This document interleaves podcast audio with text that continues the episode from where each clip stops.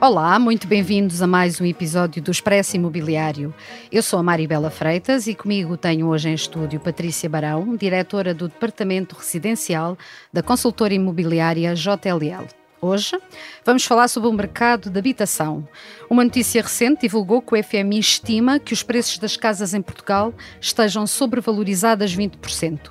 E é por aí que vamos começar, pelo preço das habitações que não têm parado de subir nos últimos anos. Seja muito bem-vinda, Patrícia. Obrigada, Maribel. É um gosto enorme estar aqui um, e um olá também para quem nos ouve. Este podcast é patrocinado pela APPI, Associação Portuguesa de Promotores e Investidores Imobiliários, e pela Vitória Seguros um podcast de especialistas, feito por especialistas e fundamental para todos os que se interessam pelo setor imobiliário. Acompanhe as mais recentes novidades, temas e tendências daquele que é um dos setores mais relevantes da economia portuguesa. Patrícia, como já aqui falámos, uh, como eu estive a referir há pouco, uma notícia recente revelou que o Fundo Monetário Internacional estima que o preço das casas em Portugal estejam sobrevalorizados em 20%. Concorda? Bom, um, não. uh, e também não percebo um, qual é que é a base dessa afirmação.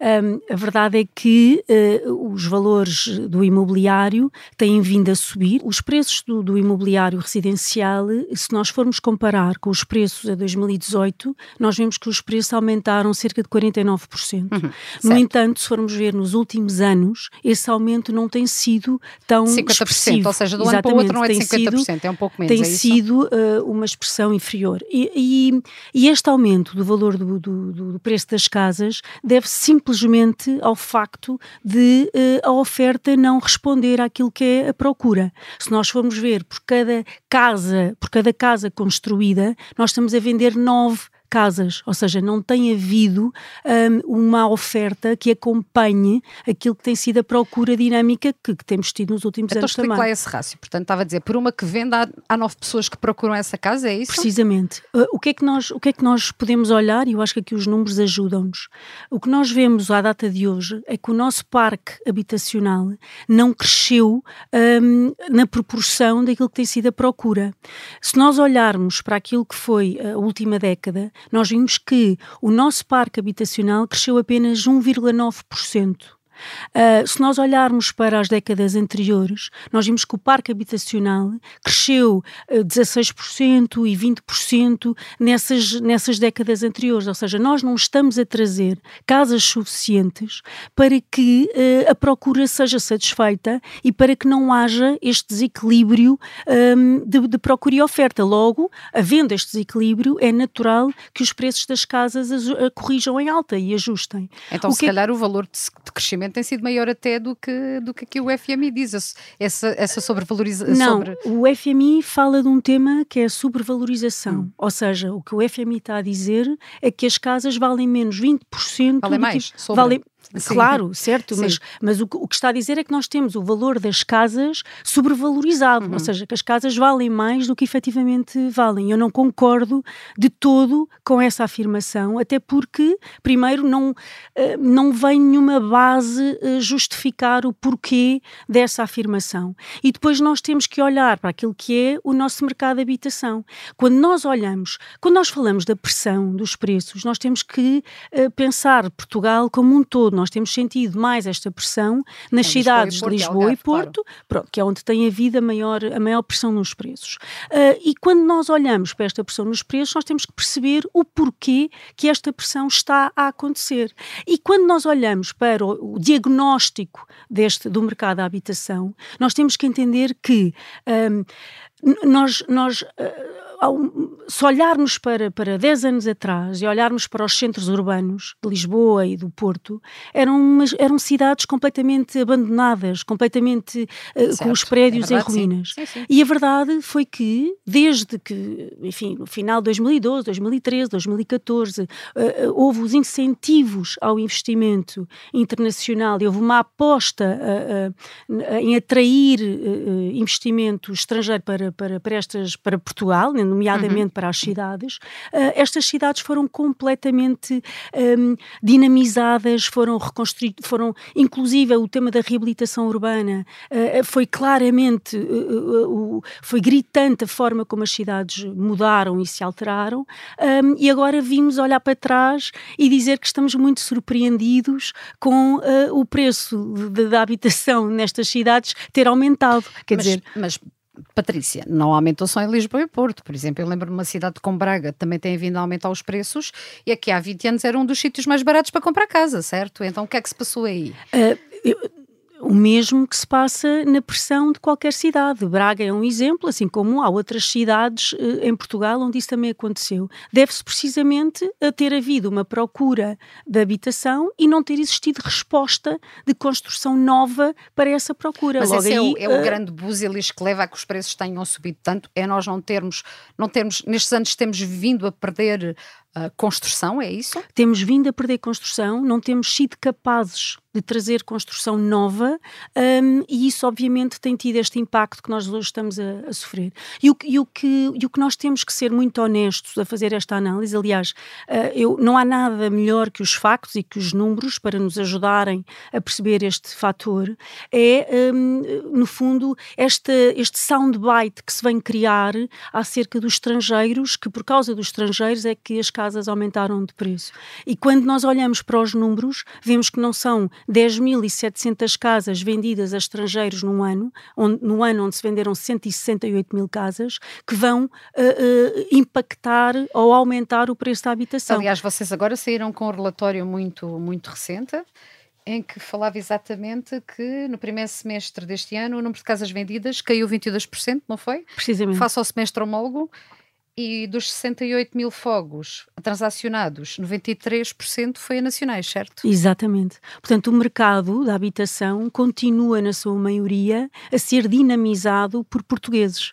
Portanto, não são os 7% de, de, estrangeiros a comprar casas em Portugal que vão impactar uh, a falta de habitação que existe para uma família portuguesa de classe média que quer comprar uma casa. Portanto, este é, este é claramente o tema quente do momento, porque, um, enfim, porque tem que ser explicado à maioria de, dos portugueses que não trabalha no imobiliário, que não está diariamente a analisar estes números, um, o que é que se passa efetivamente com a habitação, para que depois não sejam, um, enfim, iludidos com algumas medidas. E o que é que, que se passa exatamente com a habitação? O que é certo é que os.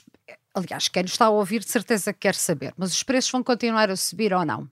Eh, eu diria que os preços vão continuar a subir enquanto uh, não existir oferta. E nós não vamos conseguir trazer oferta nova para o mercado enquanto não se criarem medidas de incentivo uh, ao investimento no, na habitação. E não medidas que sejam, uh, enfim, que, que, venham castrar ou que venham limitar aquilo que é a construção nova. Portanto, e é, é, e é muito fácil para a maioria dos portugueses perceberem que um, há uma crise efetiva na habitação Aliás, não há a menor dúvida. Nós estamos a assistir a uma situação que acontece que nunca também... vivemos antes, não é verdade? É verdade, mas, mas nós temos que olhar para todo o cenário certo. que nos trouxe até aqui. Um, e o mercado imobiliário não é um mercado uh, que reaja de forma imediata, ou seja, não se consegue trazer uma oferta imediata ao parque de habitação. Portanto, nós vamos, nós vamos continuar a ter este, este tema da habitação por muitos e bons anos, na minha opinião. Acontece é que na, à data de hoje nós estamos a criar um pequeno monstro que, ao, em vez de atrair e em vez de dinamizar o setor de forma a trazer mais oferta, nós estamos a fazer exatamente o contrário. Estamos a trazer uh, uh, ou, ou, a impor medidas ao mercado que fazem com que os investidores uh, e quem está a olhar para o nosso país para investir se afaste e abandone o, o nosso país como oportunidade de investimento na habitação. E isso é um tema que me preocupa, obviamente, e que deverá claro, preocupar todos os portugueses. Portanto, muita atenção a, a, a, todas, as, todas as medidas que são tomadas agora, porque elas vão efetivamente ter impacto, e este impacto vai ser um impacto duradouro, porque acabar, por exemplo, com o regime do com o programa dos, dos residentes não habituais é uma medida que, à data de hoje, já está a criar impacto, um, impacto desconfiança, enfim, todos nós sabemos que um, eh, quando Portugal é notícia lá fora, uh, uh, enfim, por estas razões, pelas piores razões, digamos assim, isto imediatamente impacta a dinâmica do, do, mercado. Mas mesmo assim não são estrangeiros que compram mais, como acabou de dizer, não é verdade? Precisamente, precisamente. Um, mas esta questão, estava aí a falar de que são, são necessárias medidas. Na sua ótica, que medidas é que deviam ser implementadas? Muito bem, eu, eu acho que essa é, essa é uma pergunta importantíssima uh, à data de hoje.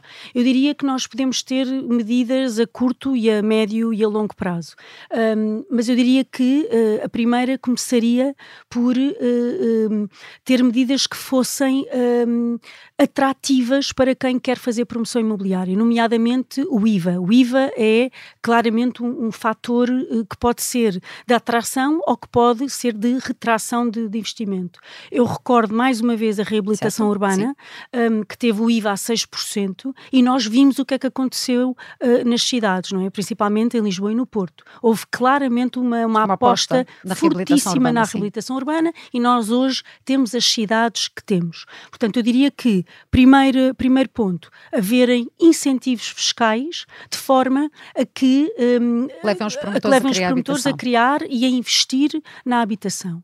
Vamos começar também a olhar para aquilo que, que é o património do Estado. Uh, o, o, património que o Estado tem de casas devolutas, uhum. que já se falou em 700 mil casas e já vamos nas 365 mil, mas nós sabemos que, que enfim, é um volume considerável, um, então é rapidamente. Mas as 700 colocar... mil casas vazias não eram do Estado, acho que são a nível global, Bom, não é? Enfim, depois temos que entrar no conceito do que é que é uma casa de voluta. Sim. Se é uma casa que não tem um que contrato consenso, de é água, é eletricidade, há mais dois Já anos. entramos enfim, no, na, na, na, questão jurídica. Da questão jurídica. Claro, e, e, eu penso que não será esse o tema. Mas, mas olhando, uh, olhando. Mas o que é certo é que o património de voluto do Estado é, é grande, é, é grande, é muito grande e estamos a falar de ativos que uh, têm uma dimensão considerável. Se nós olharmos para as prisões, se olharmos para os hospitais, o Hospital Miguel Bombarda é um bom exemplo, que está, enfim, no centro da cidade e nós sabemos que enfim, deverá certamente haver algum plano para ele, mas eu eh, claramente sugeria que então, se a prioridade é a, a habitação, habitação, que se olhasse para todo esse património e se trouxesse esse património. E mais, acho que uma das situações que poderá funcionar e tem funcionado noutros países, nomeadamente aqui na vizinha Espanha, é o Estado acordar com os privados e poder, uh, uh, no fundo, uh, selecionar algum do património que tem, algum dos lotes, algum dos terrenos, um, e nessa, uh, enfim, nessa cedência, os privados vêm uh, construir e, uh, no fundo, trazer assim mais habitação para os portugueses. Portanto, outra, outra possível solução. Um, portanto, já vamos em duas: a questão fiscal. vamos a uma terceira? E uma terceira. E a questão do Estado criar mais habitação, mais habitação. Mais habitação, sem dúvida. Portanto, e, e poderíamos ficar aqui a criar outras outras, enfim, a dar outras soluções, um, mas eu penso que, acima de tudo, eu acho que é importante perceber que não se pode polarizar o tema da habitação. Como assim? Como se, uh, como se houvessem de um lado os promotores, os investidores, os ricos e do outro lado houvessem os portugueses que efetivamente uh, são os arrendatários e que não conseguem. Uh... Mas sabe que é, é assim que muitas das pessoas se sentem, porque quando olham, basta, basta passar pela vitrine de uma imobiliária, não é? E quando se vê um T1 a preços exorbitantes, as pessoas depois chegam a casa e fazem contas e nunca vão conseguir pagar aquele preço, não é? E o que é certo é que precisamos todos de morar em algum sítio, além de que a Constituição diz que, que, a habitação é um direito, portanto, Sem dúvida. É, as pessoas acabam por ver que não têm solução. Não é? E, é um, e essa é uma preocupação uh, que nos toca a todos. Toca-me a mim, toca, uh, toca a Maribel, toca aos meus filhos, tocará aos seus. No fundo, uh, nós estamos a passar por, por uma crise da habitação que nos toca a todos. a minha grande preocupação é que medidas é que nós podemos tomar à data de hoje que nos possa colocar numa situação onde nós daqui a cinco anos não estejamos aqui novamente as duas novamente os preços, a discutir é? ainda com um cenário uh, pior. Porque o que nós podemos ver foi desde que uh, houve o anúncio dos fins do, do, do, dos vistos gold, uh, uh, enfim, o pacote mais habitação, desde que surgiram todas estas, enfim... Os privados deixaram de construir ou retraíram-se? Retraíram-se e nós já notámos isso agora, como a Maribel referiu há pouco e muito bem, que nós já tivemos o decréscimo de cerca de 20% de, vendas. No, de, venda, de volume de, de vendas e de número de transação de transações um, e, e, que eu acredito que juntamente com a inflação e com o aumento das taxas de juro e com todas as tensões que nós temos sentido uh, que impactam uh, uh, o mundo inteiro e Portugal não sai imune. E nós não sabemos muito bem como é que se vão resolver, não é verdade? Claro. Tínhamos uma guerra na Europa e agora temos um conflito no Médio Oriente. Com é? certeza. É? E, e, e, todos esses fatores têm impacto e nós sentimos-lo muito profundamente nos preços de construção, que lá está, é mais um tema uh, que está em cima da mesa também. Segundo o INE, os preços de construção aumentaram 12%, o que também vai impactar depois o preço final das claro. casas. Portanto, ou seja, nós no fundo temos uma preocupação todos, e é uma preocupação de todos os portugueses, que é a crise da habitação e que nos toca a todos. O que eu acho que é muitíssimo importante é haver um, um diagnóstico. Antes de, de, tomar qualquer medida, uh, é preciso fazer um estudo do impacto dessas medidas. E nós temos que perceber que a maior parte dos portugueses, eu diria mesmo a sua maioria, uh, está a par, obviamente, do que se passa na, na, na habitação, porque tem sentido isso na pele, na, na pele uh, e precisa de esclarecimentos e precisa que venham, no fundo, dizer qual é que é o impacto das medidas que que, estão a ser tomadas e em que é que esse, essas medidas então, vão trazer e, uh, do futuro. E nesta resolução do problema da habitação, como é que vê o programa Mais Habitação, que agora já, já foi aprovado de todo, já foi promulgado? Uh, que impacto é que este programa também poderá ter? Virá resolver algum problema? Um, a intenção é do boa. programa é muito boa, é muito boa, mas eu, eu, eu poderia uh, agora dizer-lhe que se à data de hoje dissessem que uh, o programa Mais Habitação tinha sido aqui um, enfim, um, um, um aqui um, um equívoco, equívoco uh, ele já tinha impactado, uh, já teria impactado negativamente o setor. O que é que acontece?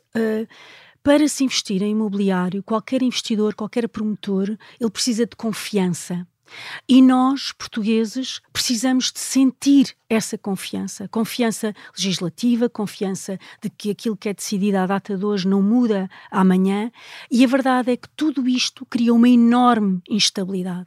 E é uma instabilidade real a instabilidade de um promotor, um investidor, seja ele português, seja ele estrangeiro, olhar para aquilo que possa ser o imobiliário nos próximos anos e possa não saber que impacto é que isso vai ter se, por exemplo, ele vier para o mercado com um edifício que está preparado uh, para uh, ser um edifício para arrendamento.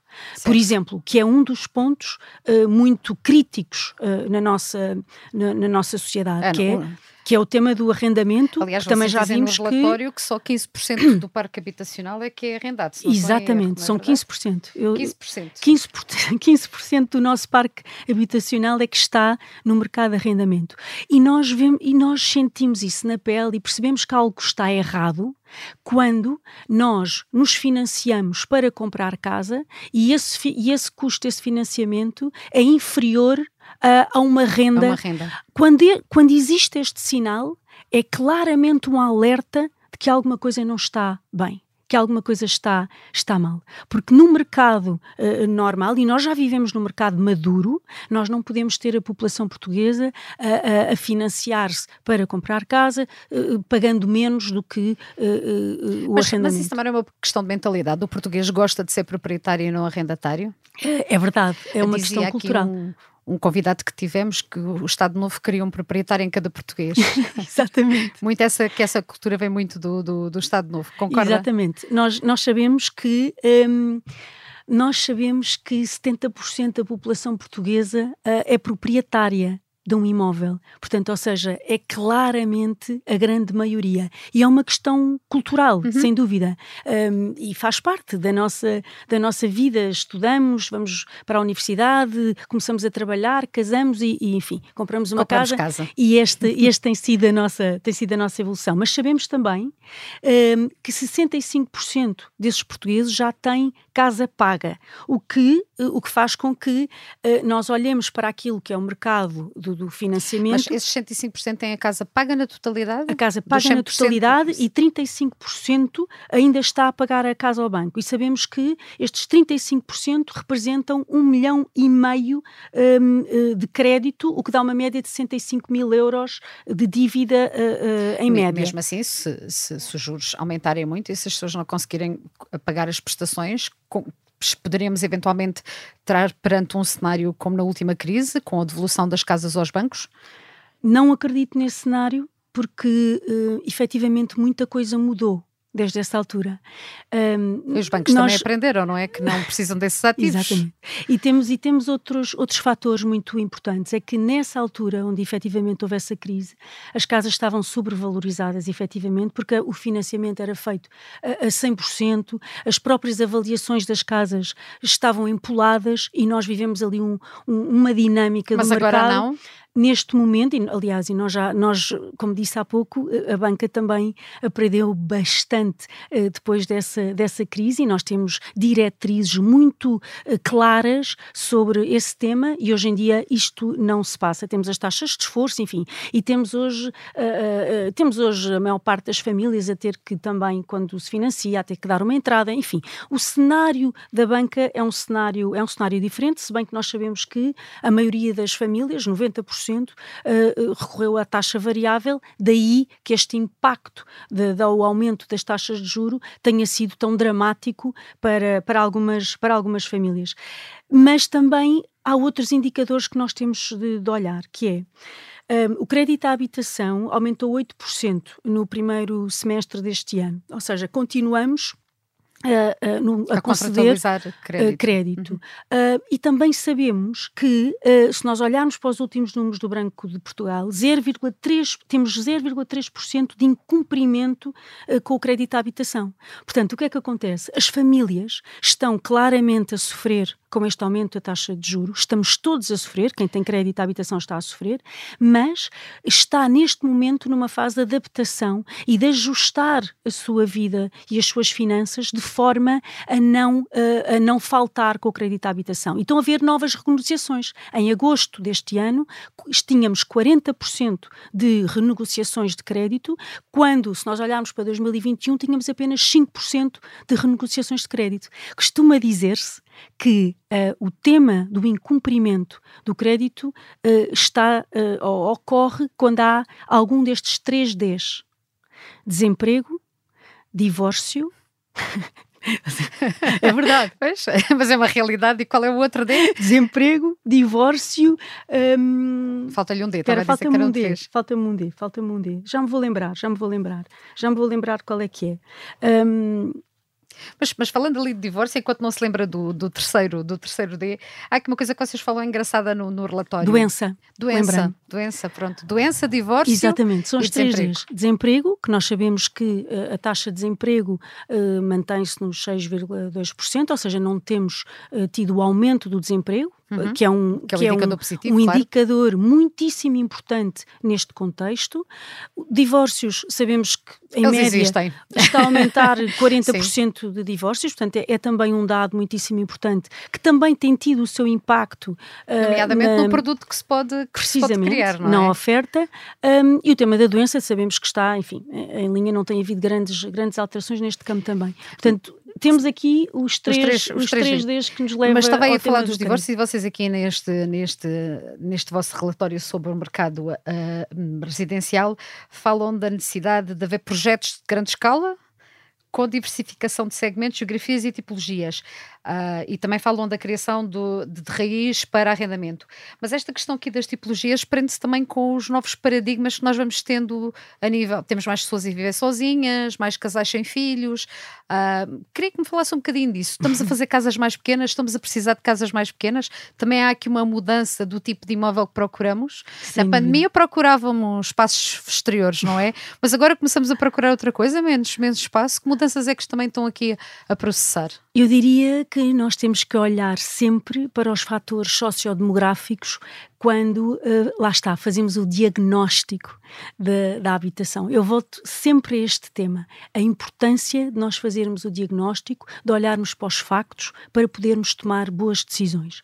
Então, o que é que tem acontecido na demografia do nosso país? Nós sabemos que cada vez existem mais famílias, mais famílias monoparentais.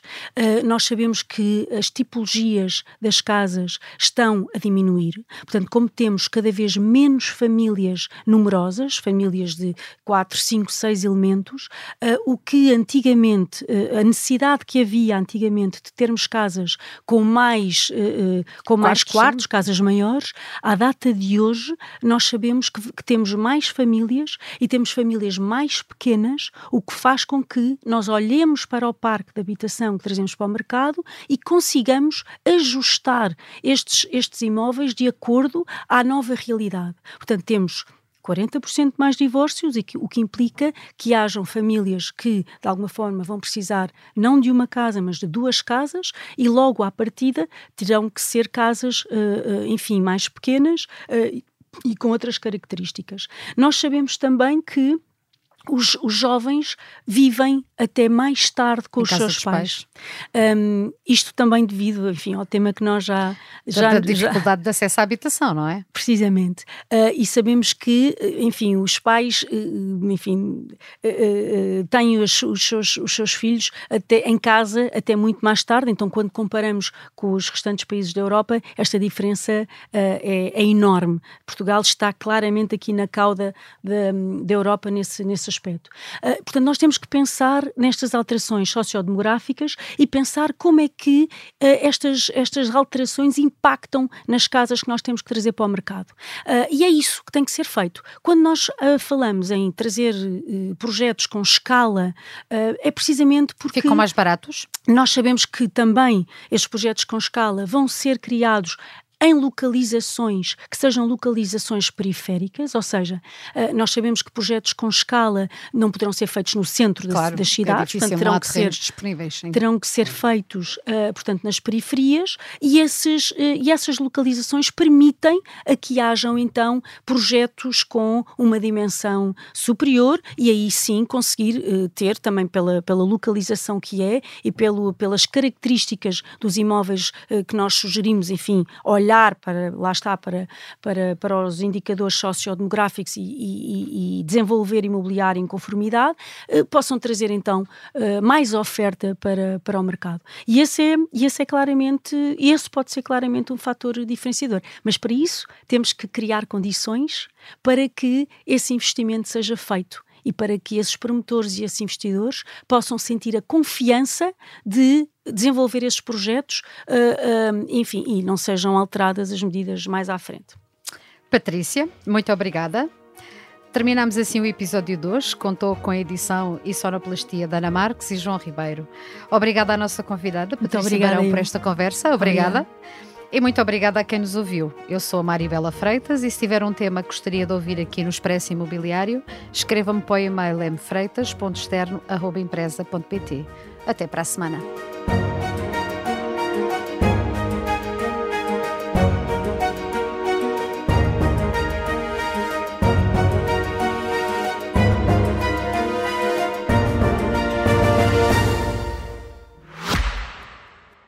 Este podcast é patrocinado pela APPI, Associação Portuguesa de Promotores e Investidores Imobiliários, e pela Vitória Seguros.